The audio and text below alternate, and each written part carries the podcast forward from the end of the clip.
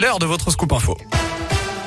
Et on commence avec quelques difficultés sur les rails. La circulation des trains est perturbée entre Vienne et Valence dans les deux sens. D'après la SNCF, un incident sur la voie a été signalé à hauteur de Saint-Rambert-d'Albon. Certains trains passent donc par la rive droite du Rhône. Certaines gares ne sont donc plus desservies. À la une, l'opération coup de poing de L214, l'association lyonnaise de lutte contre la maltraitance animale, a mené une enquête dans un abattoir de Cuiseaux en Saône-et-Loire, appartenant au groupe Bigard, un site sur lequel de nombreuses infractions ont été relevées. L'association dénonce des souffrances aiguës et évitables des, animaux et de graves carences des services vétérinaires de l'État. L214 a porté plainte. Le ministère de l'Agriculture promet une enquête approfondie. Un go-fast intercepté au sud de Lyon. La police judiciaire a mis la main sur une cargaison de 150 kilos de résine et d'herbe de cannabis lundi. La marchandise était transportée depuis l'Espagne dans une voiture. Deux autres véhicules lui ouvraient la route. Le convoi a été arrêté au péage de Chana en Isère, d'après le progrès. Quatre personnes ont été interpellées, placées en garde à vue. Plusieurs d'entre elles étaient déjà connues de la police. La réforme de l'assurance chômage entrera bien en vigueur au 1er décembre. Confirmation aujourd'hui de la ministre du Travail, Elisabeth Borne. Avec la mise en place de mesures plus strictes, il faudra désormais travailler six mois et non plus quatre pour bénéficier d'une allocation chômage. La dégressivité, elle s'appliquera plus tôt, à partir du sixième mois et non pas du huitième comme aujourd'hui pour les salaires au-delà de 4500 euros.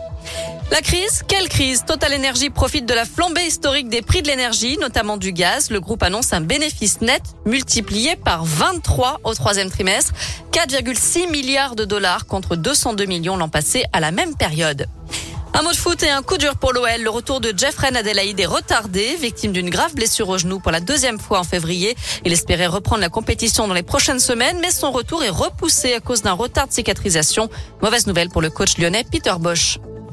Oui, ça m'inquiète comme, comme, comme humaine, comme personne, parce que je sais, Jeff, il fait tout pour, euh, pour jouer. Il s'entraînait avec le groupe, et là, encore un petit peu de retard pour lui, donc euh, je lui téléphoné, et bon, c'est dur, il faut le dire.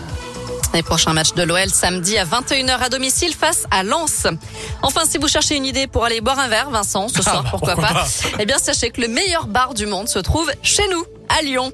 Le Dôme, le bar de l'hôtel Intercontinental, a obtenu la plus prestigieuse des récompenses. Il a été élu meilleur bar d'hôtel du monde au prix Villégiature Awards 2020-2021, décerné la semaine dernière.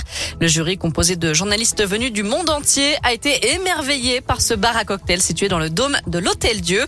Évidemment, je rappelle que l'abus d'alcool est dangereux pour la santé, à consommer donc avec modération. On peut très bien y aller aussi pour prendre un cappuccino ou un sirop d'orgeat. Exactement, mais à mon avis, le sirop d'orgeat là-bas, c'est 15 euros. je vous le dis tout de suite. à mon avis. 16h04, direction radioscoop.com. Ça, par contre, c'est gratuit. Voici la question du jour, Noémie Mébilon. On parle de la pénurie d'animateurs dans les centres aérés, notamment, ou dans les colonies de vacances. Alors, faut-il rendre le BAFA gratuit? Vous répondez oui à 67%.